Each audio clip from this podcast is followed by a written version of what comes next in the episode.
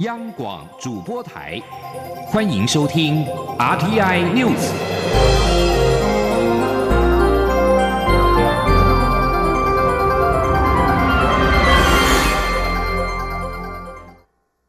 各位好，我是主播王玉伟，欢迎收听这节央广主播台提供给您的 RTI News。今天是二零二零年十一月二十二号，新闻首先带您关注昨晚的金马盛会。第五十七届金马奖得奖名单揭晓，陈淑芳与莫子仪荣登影后影帝宝座，而陈淑芳同时摘下了最佳女配角，都写下了金马新纪录。消失的情人节抱走最佳剧情片、最佳导演等五项大奖，亲爱的房客抱回三项讲座，最佳男配角为纳豆，最佳新人则颁给了无声的陈妍霏。吉林央广记者杨仁祥、江昭伦的采访报道。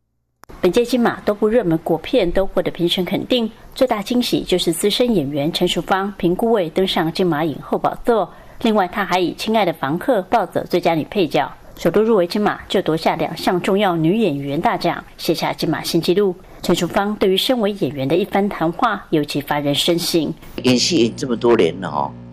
你没有演挑战的戏，好像不过瘾。可是，当一个演员，哪怕就是一。一场，一句话，我们把它演好，就是主角了嘛。影帝大奖也没有意外，由《亲爱的房客》中有精湛演出的莫子仪，在第一轮评审投票时就胜出。莫子仪特别把荣耀归给导演郑有杰。我其实是替有杰感到开心吧，因为没有他对于这部电影的付出跟努力，就没有我们。然后也就我就没有这个机会参与这个制作，也就没有这个角色，所以最开心就是替有杰导演感到骄傲。今年大赢家则是陈玉勋执导的《消失的情人节》，一举摘下最佳剧情片、最佳导演、最佳原著、最佳剪辑、最佳视觉效果共五项大奖。男女主角刘冠廷与李佩瑜也与有荣焉。刘冠廷说。就觉得非常的开心啊，因为我们在拍片过程当中，大家养成了一个革命的情感。你知道那些大场面，我们没有很非常高的预算，只能做那种土法炼钢法战，可大家都非常的配合。我觉得拿到这个最佳剧情长片，我算是荣耀给整个剧组，我觉得相当好。陈玉勋个人包办本届最佳导演与最佳原著两项大奖，尤其是最佳导演大奖，经过评审方案才击败蔡明亮获奖。陈玉勋特别开心，预言我的梦啦！就是想这个奖，想了三二十五年了，从热带一开始就想这个奖，想了二十五年，终于得到了这样。最佳男配角一如外界预期，颁给同学麦纳斯的纳豆。最佳新演员由无声中靠着手语与肢体语言就打动人心的陈妍霏摘下。卖座同志电影《刻在你心底的名字》则拿下最佳摄影与最佳原创电影歌曲。今年尽管受到疫情冲击。但还是有多位海外影人出席彩上星光红毯，参与金马盛会，让一年一度的华语电影盛会依旧星光熠熠。中国电台记者杨仁祥、张昭伦台北采访报道。第五十七七届金马奖顺利圆满落幕，身为金马主席的李安在会后也向媒体发表感言。李安表示，今年是他参与历次金马奖以来最感动的一次。除了因为疫情影响，却还能看到这么多电影人齐聚一堂，也看到许多的得奖人感言，气氛真的很好。身为金马奖的一份子，他说他非常骄傲。李安表示，就今年的感觉特别让我感动。呃，我已经参加了有三十年的金马奖了吧？呃，这这一届呃，我会非常的。呃，很非常深刻的记在心里面，是我人生里面一个非常非常特殊的经验。呃，为所有的呃，这是我们金马奖工作的同仁，呃，我要谢谢他们，在这个艰艰难的环境，呃，能够我们这么成功、这么顺利的把它举办，呃，气氛之好是非常令人感动。然后。所有来参与的人，我真的好久没有看到这么多真的人聚在一起。啊，因为我住美国，所以有有点洋包子啊。呃，呃，整整个的气氛非常非常的好，包括得奖的，我就是觉得好感动啊。呃，我觉得我们的金马奖。呃，有些东西是越做越僵硬，我觉得我们是越奔腾越有活力。呃，作为金马奖的一份子，我感到非常的骄傲。我觉得今天，呃，今年的举办非常的顺利，呃，我很高兴它很顺利的完成，呃，希望大家也很，呃呃，继续支持我们的金马奖。第五十七届金马奖颁奖典礼完美落幕，摄影大师李平斌担任评审团主席。在得奖名单当中，最佳导演与最佳原创电影歌曲翻案成功，最佳剧情短片讨论相当激烈。金马执委会主席李安也直呼精彩。本届金马奖评审团奖评部分由金马执委会执行长文天祥代为发表。他指出，在最佳女主角讨论的部分，评审团认为《消失的情人节》大配李佩瑜表演充满了层次，堕胎师白灵则是完全进入角色，孤位的陈淑芳无论是在深度与广度都是最完美演出。评审认为他将人生历练与演技完全完美的结合，而《亲爱的房客》当中，陈淑芳则是几乎把配角演成了主角。文天祥强调，不会因为他得了一个奖就不颁给他另外一个奖项，并表示奖项是先讨论女配角，后来才是女主角。陈淑芳都顺利出现。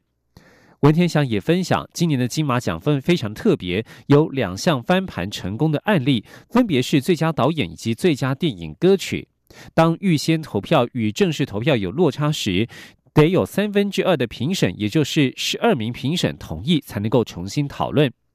最佳导演芋头是由陈玉勋胜出，但正式投票又变成了蔡明亮。最后评审团愿意重新讨论，认为蔡明亮用简单的东西讲出极度深刻的故事，相当动人；而陈玉勋则是从早期的纯真奇想，现今呈现跳跃性的进步，两者都非常优秀，是两个极端相互耀眼。最后讨论结果由陈玉勋胜出。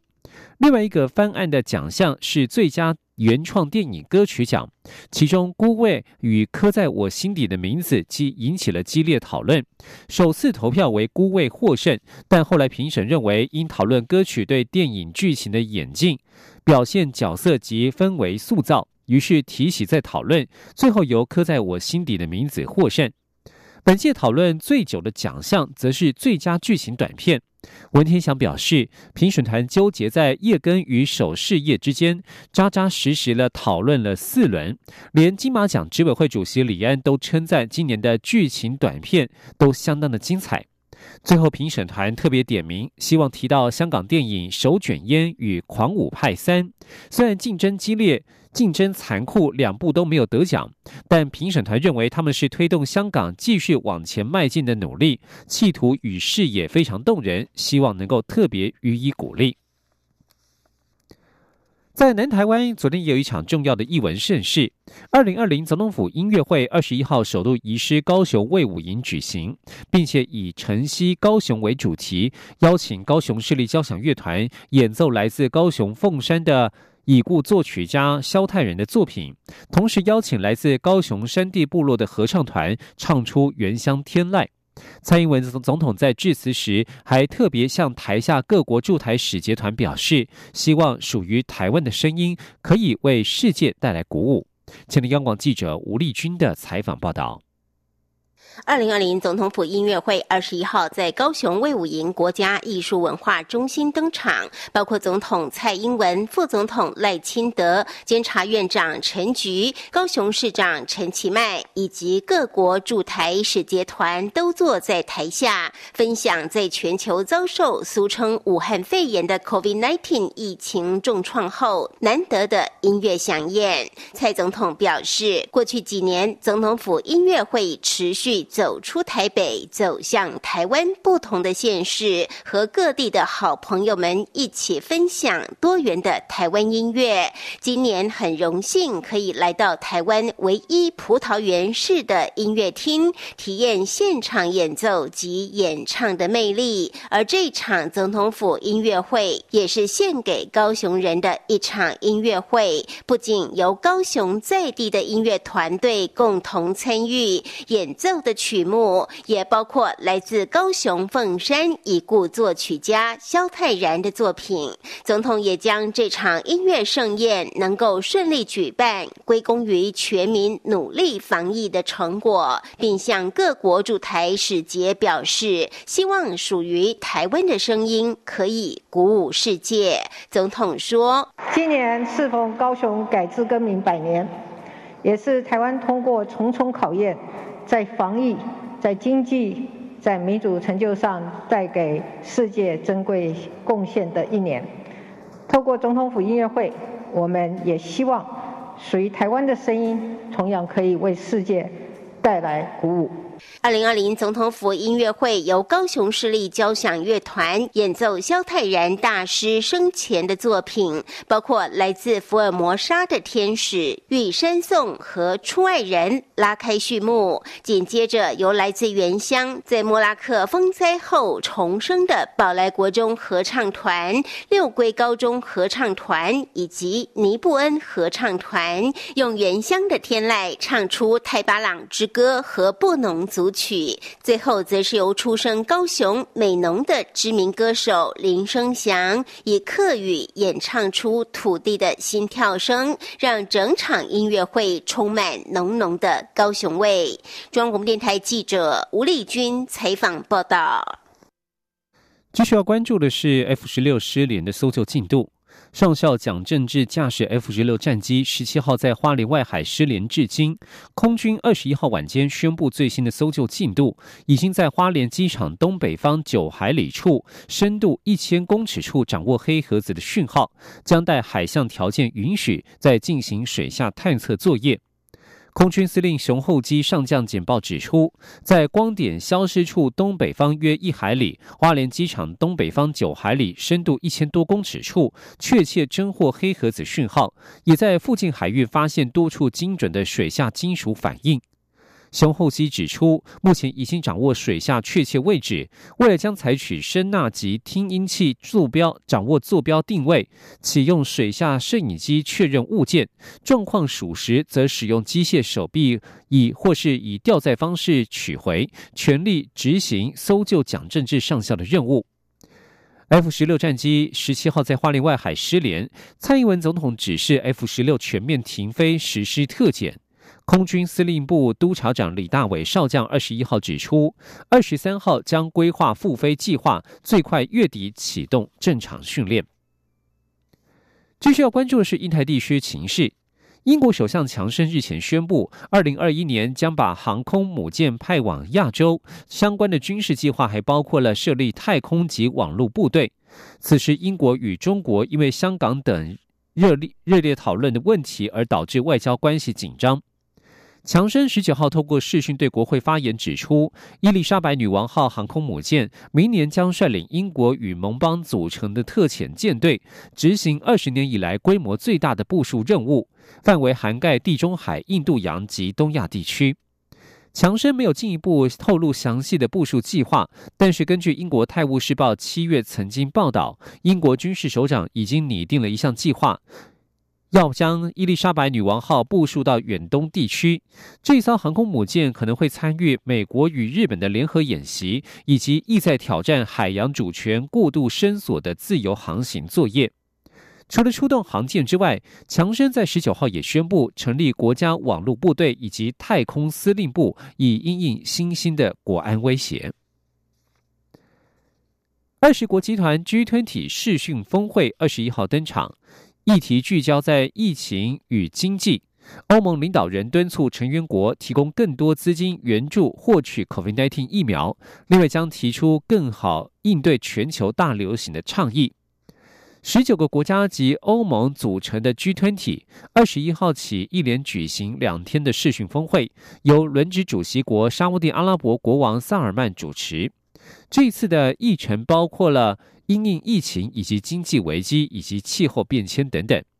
欧盟执委会主席范德赖恩指出，俗称武汉肺炎的二零一九年冠状病毒疾病 （COVID-19） 全球大流行，让许多人失去了生命，在经济方面也带给全世界前所未有的冲击。当前首要任务是阻止病毒传播，不仅是欧洲，全世界都必须行动。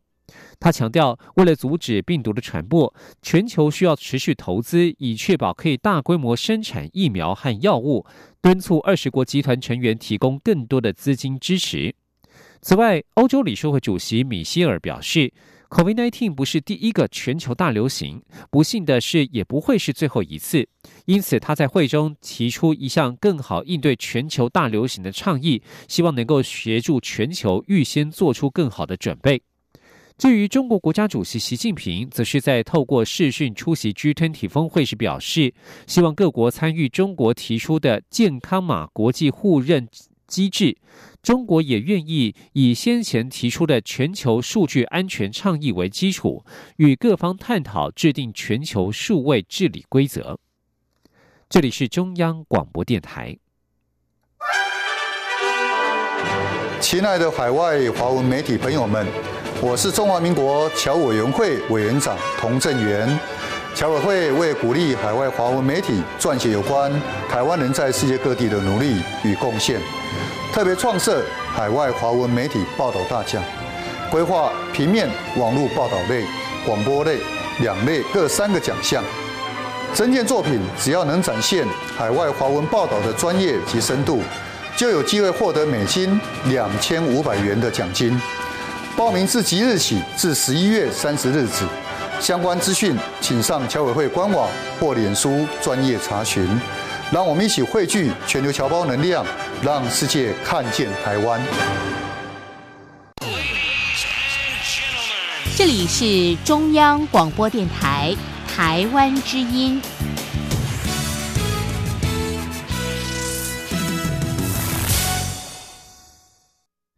各位好，我是主播王玉伟，欢迎继续收听新闻。台美经济繁荣伙伴对话二十号圆满结束，外交部二十一号于行政院召开记者会，说明双方除了就经济、科技合作、医药卫生、妇女、五 G 以及供应链等七大议题进行讨论之外，也签署合作了解备忘录 （MOU），其中供应链当中的半导体领域将列为优先项目。前天记者杨文军的采访报道。首届台美经济繁荣伙伴对话，美东时间二十号上午八点于华府四季饭店登场，台湾时间则于二十号晚间八点登场，一直开到二十一号凌晨三点才圆满结束。美方是由国务院主管经济成长、能源与环境的次卿克拉克主谈，我方则由经济部次长陈正奇在华府与美方召开实体会议，经济部长王美花、行政院政务委员邓振中及相关部会官员则在台北透过视讯同步参与讨论。经过七个小时的对话后，行政院政务委员邓振中二十一号上午宣布对话成果。双方除了就科学与技术、五 G 及电信安全、供应链、妇女经济赋权、基础建设合作、投资审查及全球健康安全等七大议题进行深度讨论外，美国在台协会 AIT 及驻美国台北经济文化代表处也签署合作了解备忘录 MOU。外交部长吴钊燮指出，这份 M O U 效期有五年，并得再延长，将作为台美双方未来轮流召开高阶对话的基础，且不会受政党轮替影响。他说：“这个是台美就经济议题的最高层级定期对话机制，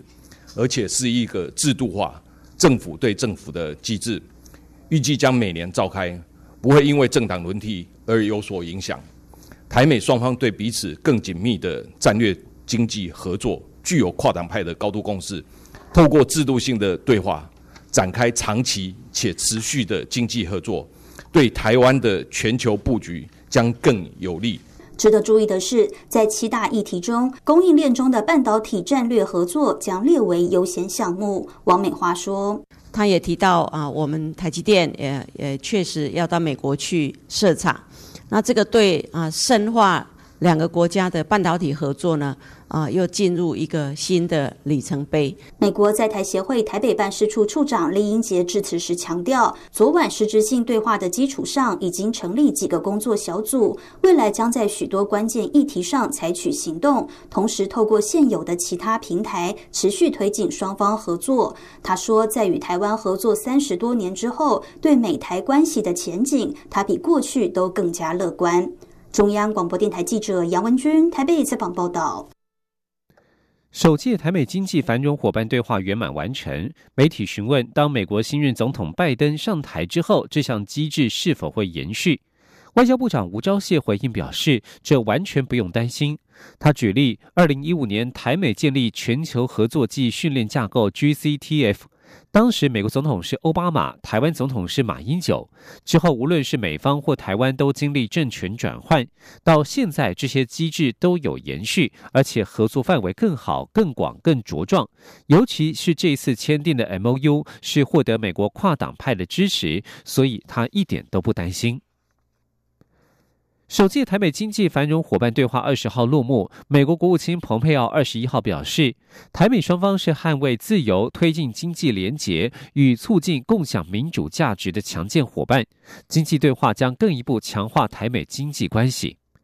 目前在中东进行国事访问的蓬佩奥二十一号上午透过推特表示，美国与台湾在捍卫自由、推进经济联结以及与促进共享民主价值上都是强健伙伴。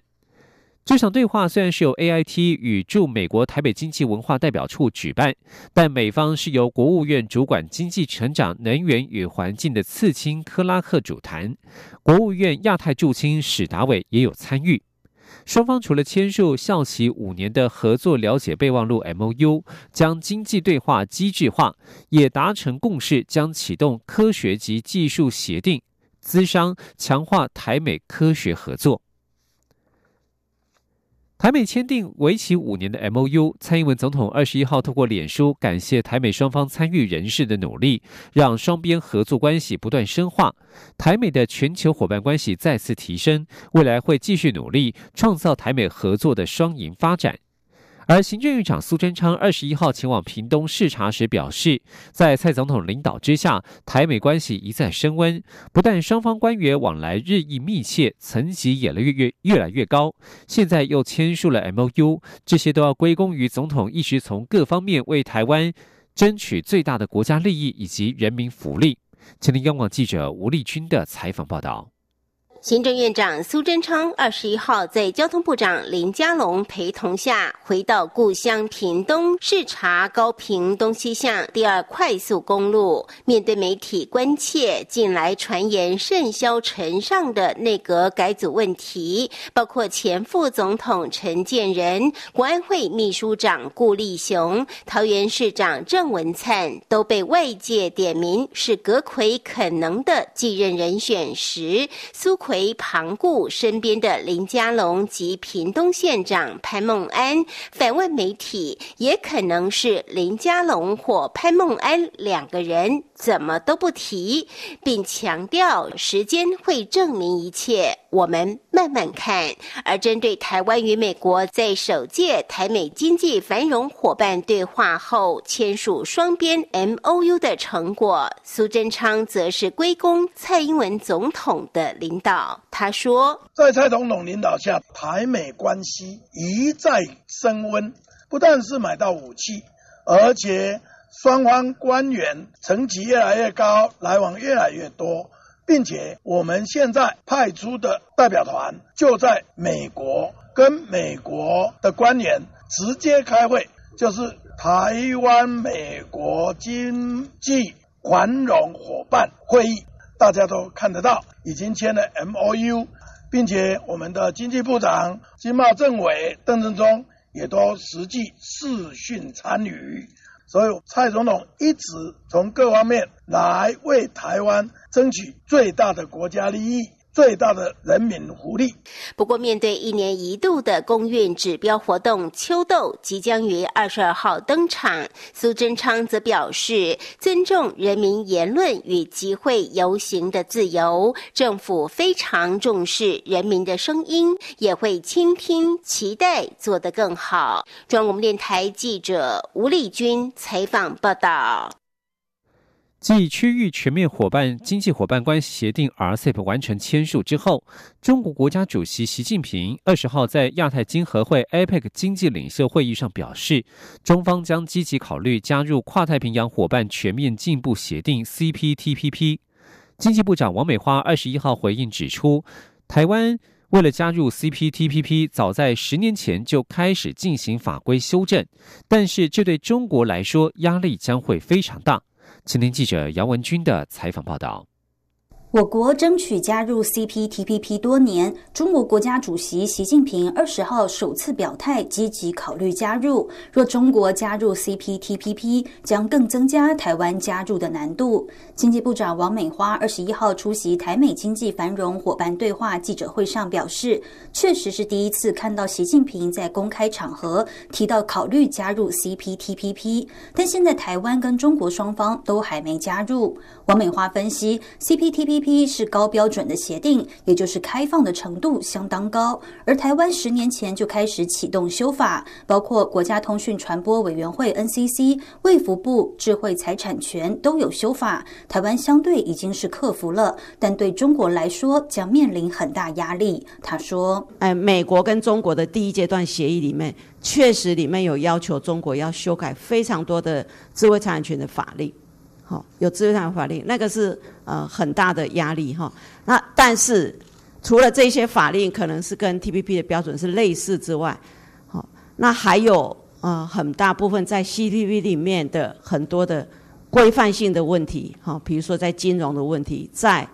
呃国家体制的问题，在补贴的问题，在国营事业的问题，他都提到了。王美花也补充，CPTPP 早先是 TPP，由美国起草，所以有一些战略意义在。变成 CPTPP 之后，又增加许多标准，比之前的标准更高。相对于中国，台湾算是有很好的准备。面对中国来势汹汹，王美花也说，台湾要尽快争取加入 CPTPP，这也有赖国人支持。至于前总统马英九说，加入区域全面经济伙伴关系协定 RCEP 有困难，但不是不能尝试。经济部所称的障碍并不存在。王美花说，国民党自己的智库都说要加入 RCEP，就要承认九二共识，这是很现实的问题。中央广播电台记者杨文军台北采访报道。公运指标活动秋斗将在今天登场，游行活动队伍将分为三大队，主办单位预估将号召上万人、四十多个团体上街头，表达反毒株、反双标、反反党国等诉求。主办单位二十一号呼吁民众穿黑衣上街头一同游行，届时也会有三只小猪在凯道登场。根据主办单位规划，今天下午一点游行将先在凯道集结开场，预计下午两点从凯道出发。游行路线从凯达格兰大道行经公园路、常德街、中山南路、立法院、行政院、北平东路，最后到达民进党部。在立法院、行政院及终点民进党部，主办单位皆有规划集结行动。而除了民间团体，包括了国民党、民众党，也将率员参与秋斗游行。主办单位表示，欢迎认同秋豆游行主题的政治人物参与，但是为了避免游行诉求失焦及混乱，政党不应带政党旗帜，也请参与者勿发放与游行主题无关或是与游行诉求相左的文宣。消基会表示，参与消基会官网连数拒绝来租的人数已经超过了十三万人，预计到今今天到游行活动开始时，应该可接近十五万人次。这是台湾在少数一个月之内、短时间之内展现强烈民意的活动之一。继续关注的是国际消息。数千名泰国民众在高中学生的带领之下，二十一号在曼谷街头展开游行，呼吁展开教育改革，并要求政府下台，限制泰国王室的权利。此外，这也是泰国总理帕拉育十九号扬言要以更严厉的行动采取各种法律对对付违法的抗议者之后，泰国学生所发动的第一场游行活动。警方表示，这是由高中生为主的学生团体“坏学生运动”所领导的游行。这个团体的两名学生领袖因为被控违反政府颁布的紧急命令，上个月十五号率众参与一场抗议集会活动，在二十号已经遭到警方约谈。自从七月中旬以来，泰国的反政府抗议活动持续进行。抗议学生及民众要求帕拉育下台，泰国王室进行改革，泰王瓦吉拉隆功停止过度干涉政治，以及修订新宪法。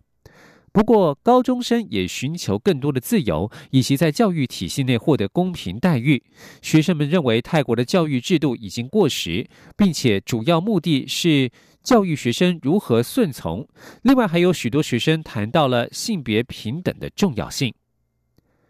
以上新闻是由王玉伟编辑播报。相关新闻内容，欢迎上央广网站点选收听。我们的网址是 triple w 到 r t i 打 o r g 打 t w。这里是中央广播电台台湾之音。